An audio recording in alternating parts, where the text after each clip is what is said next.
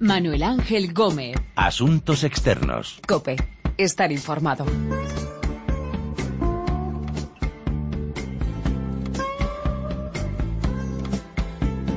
Hola, saludos. Comienza Asuntos Externos, este análisis de lo que pasa en el mundo en cope.es. Donald Trump se prepara para asumir el poder en Estados Unidos dentro de algo más de un mes. El 20 de enero le hará el relevo a Barack Obama en la Casa Blanca. La transición la está haciendo Trump a su manera. Mad Dog Mattis.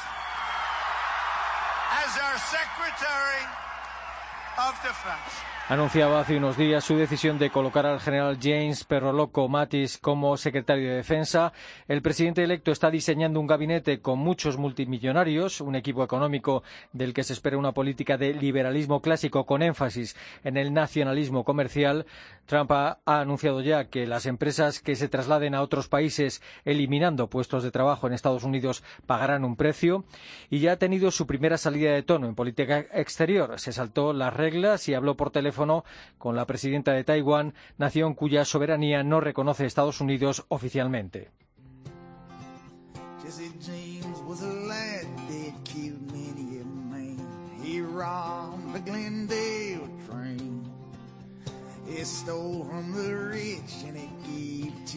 De cómo lleva la transición al poder Donald Trump, de las figuras que van a formar parte de su gabinete, de lo que podemos esperar de este nuevo presidente. Vamos a hablar con nuestro corresponsal en Washington, Juan Fierro, y con José Antonio Gurpegui, catedrático de Estudios Norteamericanos del Instituto Franklin de la Universidad de Alcalá de Henares.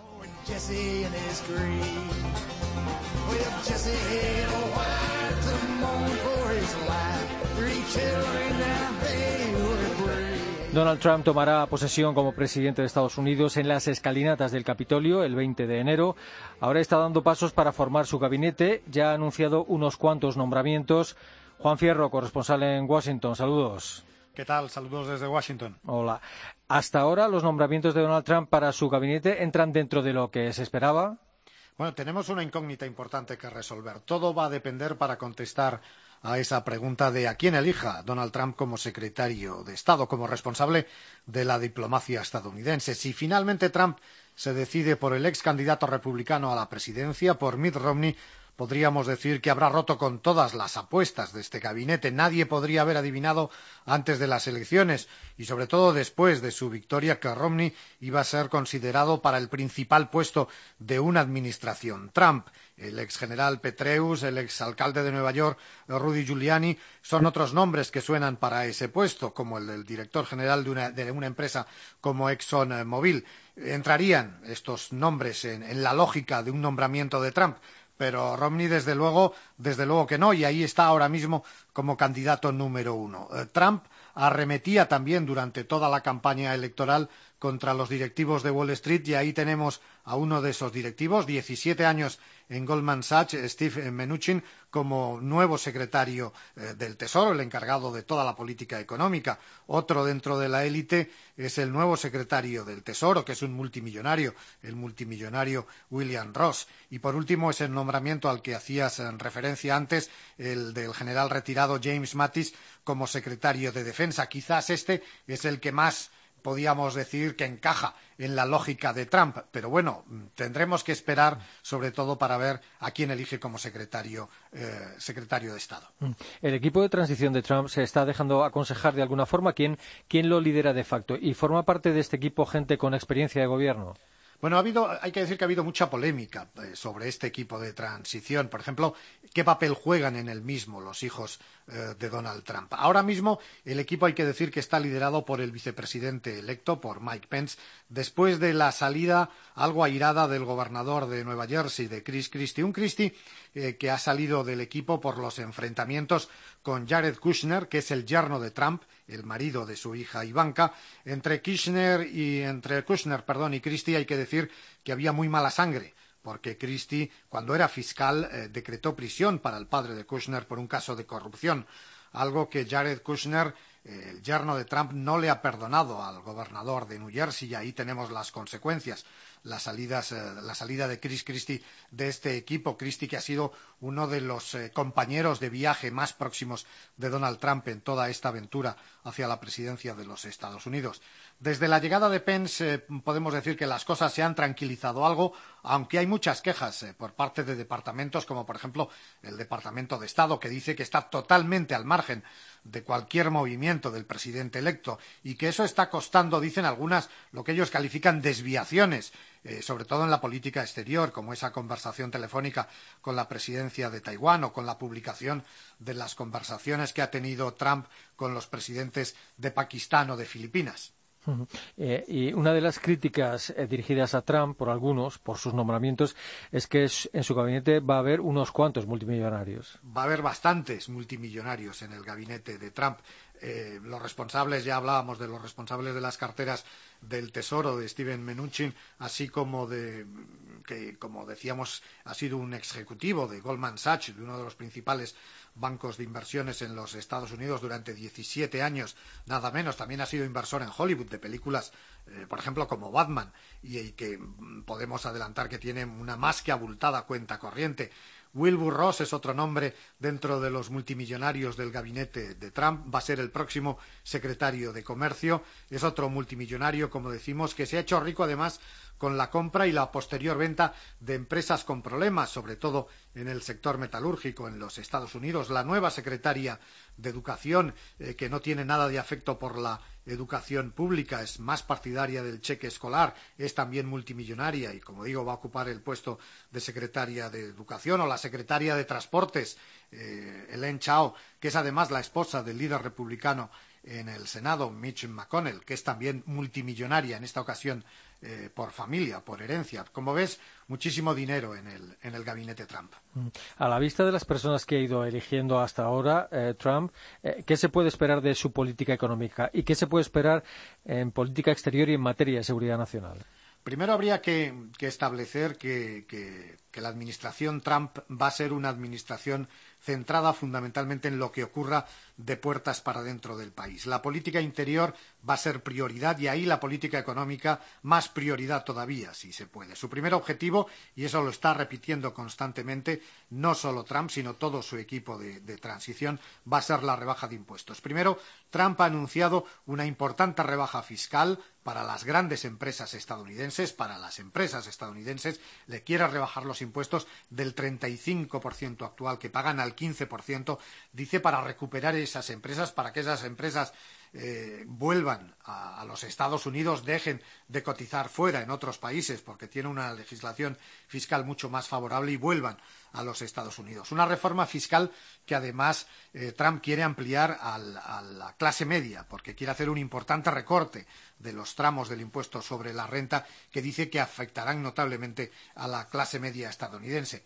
En otros aspectos de la política económica, Trump se puede encontrar con eh, oposición, además de una oposición de los propios republicanos en el Congreso. Por ejemplo, esa imposición que tú comentabas antes de ese impuesto de un 35% a las empresas que cierren factorías en los Estados Unidos y luego quieran vender sus productos en el mercado interior. Aquí los republicanos en el Congreso ya le han dicho a Trump que no, que de eso nada de nada como también en el caso de dar incentivos fiscales o ayudas a empresas con problemas, como fue el caso que se ha encargado de publicitar el propio Trump eh, muchísimo el caso de la compañía Carrier en Indiana. Aquí también los republicanos se han opuesto. Hay que recordar eh, las críticas de los republicanos al presidente Obama cuando éste dio notables subvenciones y notables ayudas a las empresas constructoras de automóviles en los Estados Unidos para salir de la crisis en el año 2009. 2009. En cuanto a la política exterior, bueno, aquí tenemos que volver un poco a lo que ya habíamos dicho. Vamos a ver a quién elige Trump como secretario de Estado. Y vamos a ver si mantiene esas políticas que ha ido citando y que ha ido exponiendo durante toda la campaña electoral, que, afectan, por ejemplo, a las relaciones con los aliados, en el caso de la OTAN, a las relaciones eh, con China, que va a ser sin duda un punto muy importante desde el punto de vista exterior de seguridad y también desde el punto de vista económico, los acuerdos eh, comerciales internacionales. Esas incógnitas quizás tengamos más datos eh, cuando Trump se decida a elegir a su próximo a su primer secretario de Estado. Desde su victoria en las elecciones presidenciales el 8 de noviembre, lo que sí hemos tenido es noticias de unos cuantos ataques racistas, quizá, según algunos, alimentados por esa retórica de Trump durante la campaña electoral. En los siete días que siguieron al triunfo de Trump se registraron en los Estados Unidos más de 400 incidentes contra inmigrantes, musulmanes, negros, homosexuales, hispanos o mujeres. En los Estados Unidos, según las estadísticas oficiales, esos 400 incidentes se registraban antes en un periodo de seis meses. Pues bien, en la primera semana después de Trump eh, hemos tenido ya esos 400 incidentes que podríamos calificar los incidentes eh, de odio, como por ejemplo, pues por ejemplo, eh, las pintadas de cruces gamadas en, iglesias negras, o, hemos visto los vídeos en, YouTube de niños de primaria en el comedor del instituto cantando aquello de construye el muro ya, construye el muro ya. Solo en la ciudad de Nueva York, y este es otro ejemplo, este tipo de delitos ha subido en, estas primeras semanas después de la elección de Trump un 115%. Las fuentes aquí son fuentes de la propia policía y además la mitad de estos incidentes, dice la policía, han sido antisemitas, incidentes antisemitas. ¿Y, qué va a pasar con las empresas, con las empresas del presidente electo? ¿Se va a desvincular de ellas cuando esté en la Casa Blanca? Eh, ¿Quién las va a gestionar? ¿Se sabe esto? Bueno, para saber algo más de esto vamos a tener que esperar a la anunciada comparecencia de Trump ante la prensa durante este mes de diciembre, que además va a ser la primera comparecencia eh, en una rueda de prensa oficial del, presidente electo. Ningún presidente en la edad moderna en los Estados Unidos ha tardado tiempo en conceder una rueda de prensa tras su elección eh, que, el, presidente electo Trump, que va a tardar más de un mes en enfrentarse a la prensa. Ese va a ser, además, una cuestión bastante importante dentro de toda su trayectoria. ¿Cuáles, van a ser las relaciones de la administración Trump, del propio presidente Trump, con la prensa? ¿Quién va a ser eh, su portavoz? ¿Quién va a comparecer cada día en la sala de prensa de la Casa Blanca? Ese va a ser, no, sé si será también un punto de vista un poco particular, pero va a ser realmente eh, interesante ver cómo se manejan esas relaciones. Para saber qué va a pasar con, las empresas de Trump, pues vamos a tener que esperar a ver qué nos dice el, propio Trump y sobre todo a ver qué papel van a tener sus hijos en sus empresas y también en la administración, porque eso puede ser eh, fuente de conflictos. Dice el propio Trump que la ley, y eso es verdad, no le obliga a dejar sus, eh, sus, empresas y que solo lo hace, si lo hace, será por una cuestión de imagen. Lo único cierto, lo único que sabemos, es que hasta el momento eh, Trump vendió en el pasado mes de junio todas las acciones y todos los bonos eh, que poseía, acciones de empresas que cotizan en bolsa, como por ejemplo se ha sabido de Boeing, que Trump tenía acciones en Boeing, en Visa, en Apple, en Amazon, pero para el resto, para saber cuál va a ser esa relación entre el presidente Trump y el emperador eh, económico, el emperador eh, inmobiliario Trump, vamos a tener que esperar a lo que nos quiera contar en esa primera comparecencia ante la prensa. Mm. Su diplomacia telefónica ya ha causado algún estrago, como comentabas.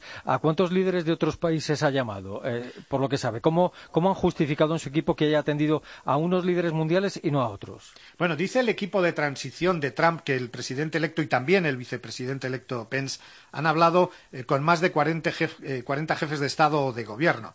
Se han conocido solo algunas, quizás las eh, más polémicas. Ya comentábamos esa conversación con la presidenta de Taiwán que rompía una norma diplomática que estaba establecida en este país desde los años eh, setenta, la política de una sola China. La reunión también se ha conocido, eh, la reunión con el primer ministro de Japón, que además también tenía polémica porque en la misma participaba la hija de Trump cuando una de sus empresas de moda estaba negociando la entrada en Japón, o esas conversaciones con los líderes de Pakistán y de Filipinas que han dejado versiones que nunca se solían eh, conocer, detalles eh, muy concretos que no se eh, solían conocer en, otras, en otras ocasiones. Bueno, forma parte de lo peculiar de este presidente y creo que nos vamos a tener que ir acostumbrando a todo ello.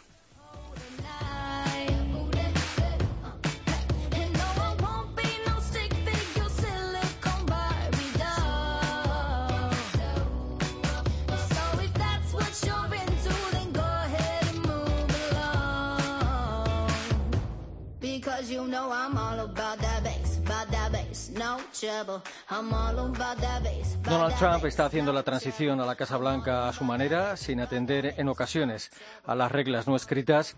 José Antonio Gurpegui, catedrático de Estudios Norteamericanos del Instituto Franklin de la Universidad de Alcalá de Henares. ¿Qué tal? Saludos. Hola, ¿qué tal? Hola.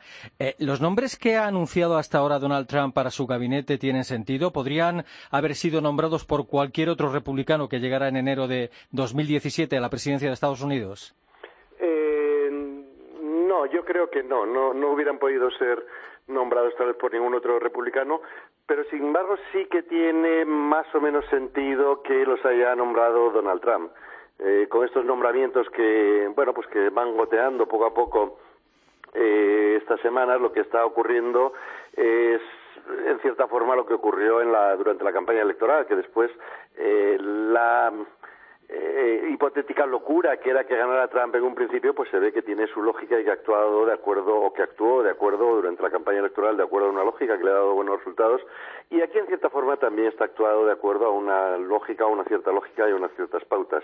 Ujú. Eh, ¿Ha cambiado en algo el tono y la manera de actuar del, del señor Trump desde que es presidente electo de Estados Unidos? Sí, bueno, ha moderado en cierta forma su, su mensaje. Eh, por ejemplo, pues eh, el Obamacare, ¿no? Pues parece ser que no es tan radical, pero sin embargo el, el- el- nombramiento, en este caso, de, del, secretario de, Sanidad, por ejemplo, pues sí es eh, Tom, Tom Prince, por ejemplo, el secretario de Salud, eh, es un declarado anti anti Obamacare, ¿no? Lo mismo con el tema de las eh, de los eh, eh, emigrantes ilegales. Eh, pero por otra parte, pues hace acciones como las de hace un par de días, ¿no? Eh, atendiendo a, a la llamada de, de, de la presidenta eh, china taiwanesa. Eh, ¿Qué explicación puede tener eh, que Trump eligiera como su jefe de gabinete al, al presidente del Comité Nacional Republicano?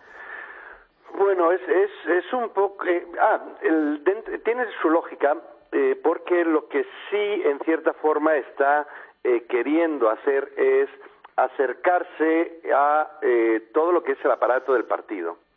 Eh, lo tiene bastante bien si logra acercarse al, al, al partido. Entonces, eh, por eso hablo un poco, he mencionado antes, que en cierta forma sí que tiene una lógica esos nombramientos que está haciendo, porque son fundamentalmente de dos tipos. O bien gente que ha, eh, eh, que ha colaborado con él directamente o muy estrechamente durante la campaña, o bien gente que tiene un acceso al partido y con la que, que le puede facilitar muy bien, en, el caso de eh, que estamos hablando, por ejemplo, eh, Reigns Previous, eh, le puede facilitar ese acceso al partido de forma que eh, actuaciones o acciones de, de, de probostes del, del partido, por ejemplo, como, como Mitt Romney, eh, gente que se opuso radicalmente a él eh, desde el principio, pues eh, ahora también vayan moderando eh, su discurso y tengan un acceso eh, mucho más mucho más fácil a los estamentos del partido y por supuesto pues le, le apoyen ¿no? en lo que en lo que será su, su política durante los próximos cuatro años. Mm.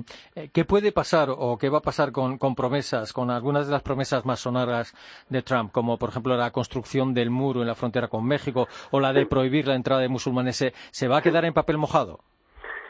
Bueno, yo creo que muchas de ellas eh, simplemente no va a poder eh, llevarlas a cabo. El- los check and balances, los pesos y contrapesos en el gobierno norteamericano están pues desde, desde el siglo XVIII, ¿no? Desde la Constitución norteamericana a finales del siglo XVIII están eh, muy bien establecidos. Entonces un, un presidente no es omnipotente ni mucho menos.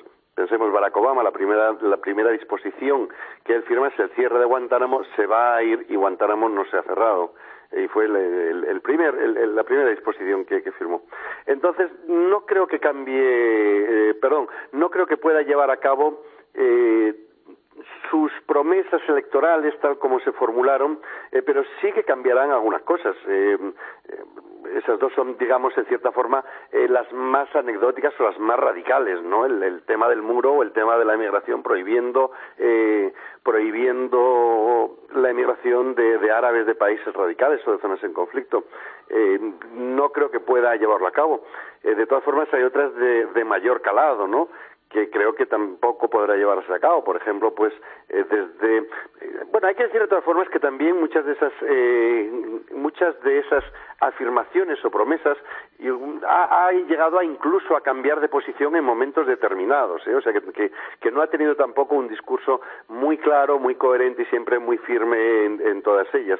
Eh, pero volviendo a, lo que iba diciendo, en la respuesta a la pregunta hay otras pues que pueden ser más preocupantes como eh, el tema de la OTAN o eh, romper los tratados de libre comercio, por ejemplo, eh, NAFTA con Canadá y México o el, establecido con, Asia Pacífico, que le va a resultar pues mucho más difícil. Mm.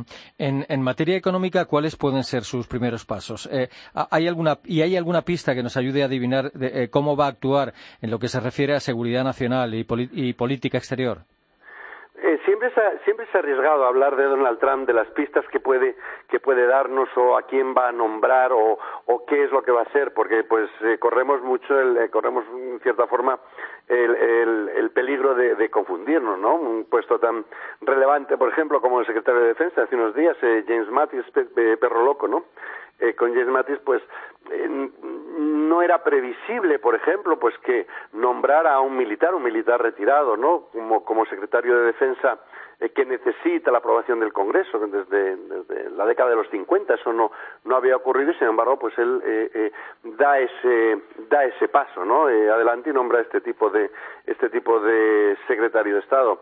Entonces, es, es, un poco difícil saber lo que, lo que va a hacer. Eh, eh, pues se hablaba desde el principio de Chris Christie, se hablaba de Giuliani, se hablaba de Mitt Romney, sin embargo, pues no está nombrando a esta gente. Eh, de momento, parece ser que el tema de, de, Giuliani como fiscal parece ser que pudiera estar casi casi fraguado, el, o el tema de Mitt Romney, que yo no, no lo tengo tan claro, ¿no? Pero parece ser que sería secretario de Estado, según según bueno pues eh, las informaciones que leo eh, de, Estados Unidos pues estaría más o menos ya casi casi medio hecho no pero no es eh, es muy difícil porque por ejemplo los nombramientos que él ha hecho no se ajustan por ejemplo a un tipo de, de nombramientos de tecnócratas que parecía que hubiera podido ser, es decir, él no tiene experiencia en una serie de campos y dice, bueno, pues voy a nombrar a tecnócratas. Sin embargo, los nombramientos que ha hecho hasta ahora, pues no son necesariamente eh, eh, tecnócratas, ¿no?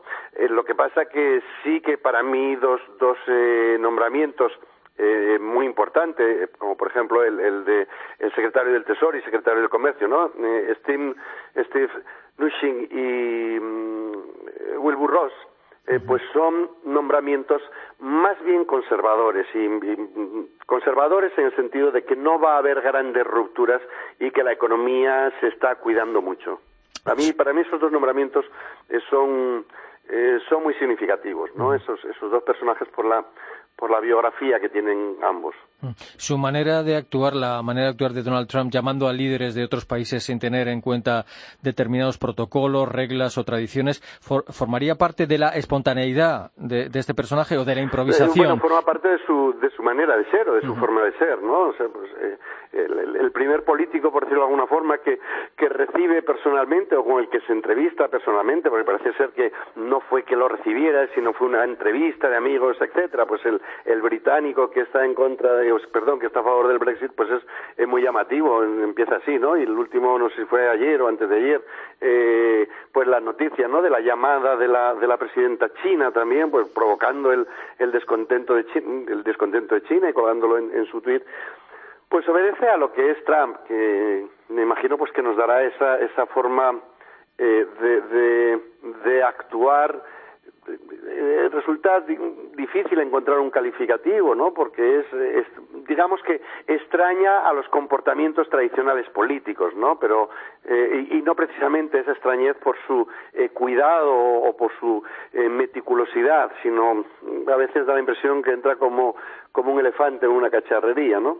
A mí, en cierta forma, el otro día, pues hablando en, una charla que di todo esto, le decía, me, recuerda, en cierta forma, eh, a Jesús Gil y Gil cuando se metió en política, ¿no? Que, de repente, pues, no sabía nadie por dónde iba a salir. Claro, lo que pasa es que no es lo mismo el Ayuntamiento de Marbella que la nación más poderosa del mundo. Ahí, ahí es, es la, la gran diferencia eh, cualitativa que, eh, pues, que nos tiene tal vez un tanto preocupados, ¿no? A ver qué lo es lo que ocurre con él. Mm.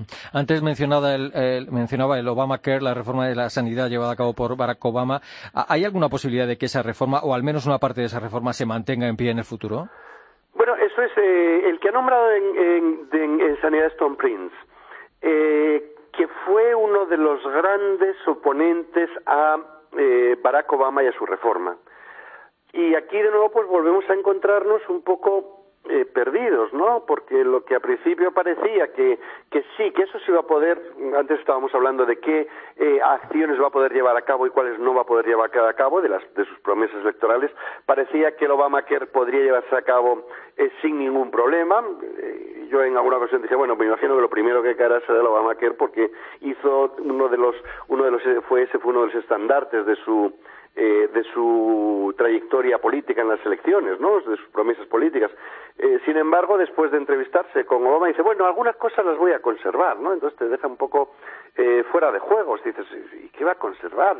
Si, si, si probablemente, o sea, lo que se pensaba era que iba a volver al status quo anterior, a, anterior al Obamacare, que dicho sea de paso fue muy muy recortado de lo que pretendía Barack Obama pero bueno pero pero logró logró aprobarlo que no pudo eh, que no pudo Clinton no eh, aprobarlo entonces dices, bueno, pues parece ser que se va a moderar en, en, este, en este aspecto, ¿no?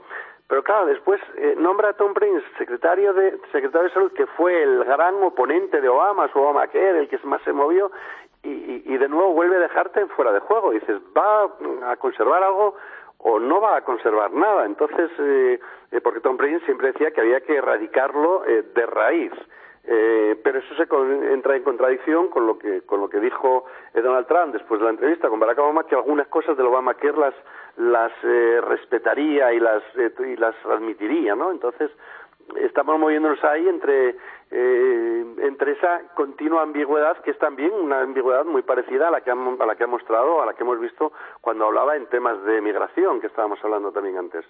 Sobre los conflictos de, de intereses eh, eh, puede aprovechar Donald Trump su mandato como presidente para hacer negocios desde la Casa Blanca con sus empresas cómo puede evitar sí, bueno, es, que haya un conflicto de intereses que, comentando eh, prácticamente después de desde el segundo inmediatamente después del de la, del estupor o de la sorpresa cuando fue elegido presidente.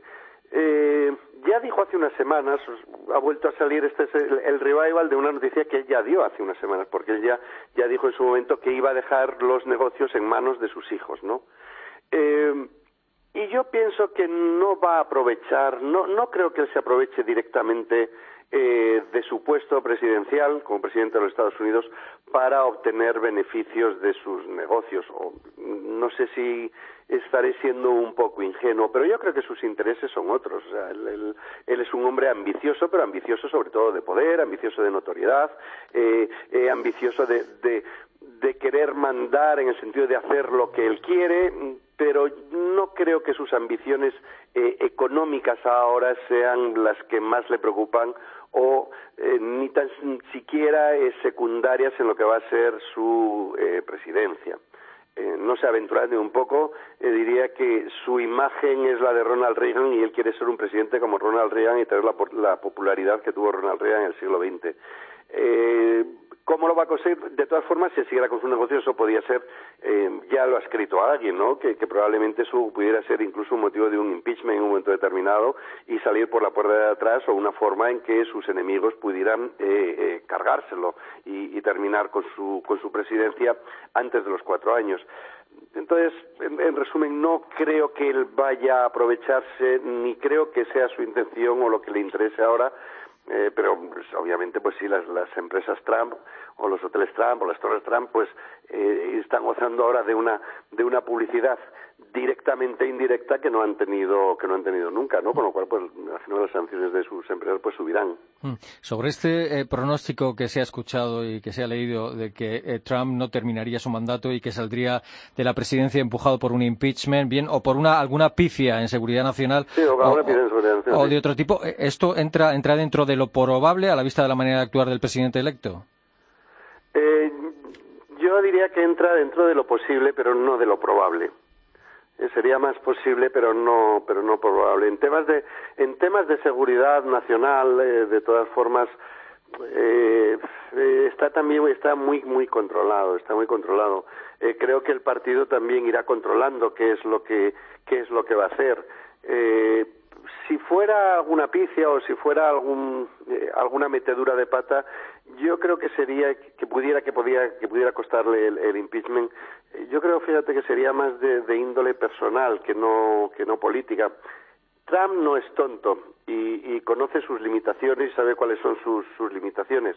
Y, bueno, eh, haber cogido, por ejemplo, para mí un, puesto eh, eh, fundamental, ¿no? que del que estábamos hablando antes, del, jefe del Comité Nacional Republicano, de, de Reince Previous, por ejemplo, como, como su jefe de gabinete, pues es muy muy llamativo, ¿no? O no hemos hablado, no hemos citado, por ejemplo, tampoco Stephen Bannon, que, que fue uno de los uno de los nombramientos que ese sí que estaba cantado y ese sí que se daba por por, hecho, ¿no? Como consejero principal, eh, porque fue el, el, el no será director ejecutivo, bueno, tenía, tenía un puesto muy relevante en su campaña, no sé si era consejero ejecutivo, director ejecutivo, no sé exactamente el, puesto que tenía, pues yo creo que es gente que, que lo controlará porque eh, quienes los conocen pues ven su forma de, de actuar, entonces ni en, ni en temas de, de comercio, creo que las grandes corporaciones, incluso los, propios miembros de su partido, eh, lo controlarán, ni en temas de, de seguridad nacional creo que meta mucho la pata. Eh, también eh, tendremos que ver cómo van a ser sus relaciones con Rusia, por ejemplo, que, creo que será, sobre todo en política exterior, desde mi punto de vista, es, es determinante quién va a ser el secretario de, de Estado, ¿no? Y cómo van a ser sus relaciones con, eh, con Rusia, por ejemplo, pues, pues claro, pues es un poco, es un poco eh, eh, complejo adivinar quién puede ser, si finalmente es Mitt Romney, como, como están diciendo, pero las relaciones con Rusia va a depender en gran medida de lo que sea su, su política exterior, su política exterior tanto en, en el Medio Oeste como en, en, otros en otros aspectos que pueden atañernos al europeo, a los europeos mucho más. De acuerdo. José Antonio Gurpegui, catedrático de Estudios Norteamericanos del Instituto Franklin de la Universidad de Alcalá de Henares. Gracias por su tiempo, por atendernos y un saludo. Encantado de haber estado en vuestro programa. Un saludo. I can't remember if I cried when I read about his widowed bride. But something touched me deep inside the day. The music died. So bye bye, Miss American Pie. Drove my Chevy to the levee, but the levee was dry. La transición al poder de Donald Trump se van conociendo los nombres de quienes formarán parte de su gabinete. El 20 de enero tomará posesión como presidente de Estados Unidos. Hemos hablado de esta transición en la Casa Blanca con nuestro corresponsal en Washington y con José Antonio Gurpide, catedrático de estudios norteamericanos del Instituto Franklin de la Universidad de Alcalá de Henares. Hoy ha estado en el control nuestro compañero Pedro Díaz Aguado y en la producción Paloma Erce. Recuerden que nuestra dirección de email es asuntosexternos.cope.es y que también estamos en Twitter, Asuntos Externos todo junto. Volvemos pronto con Asuntos Externos aquí en cope.es.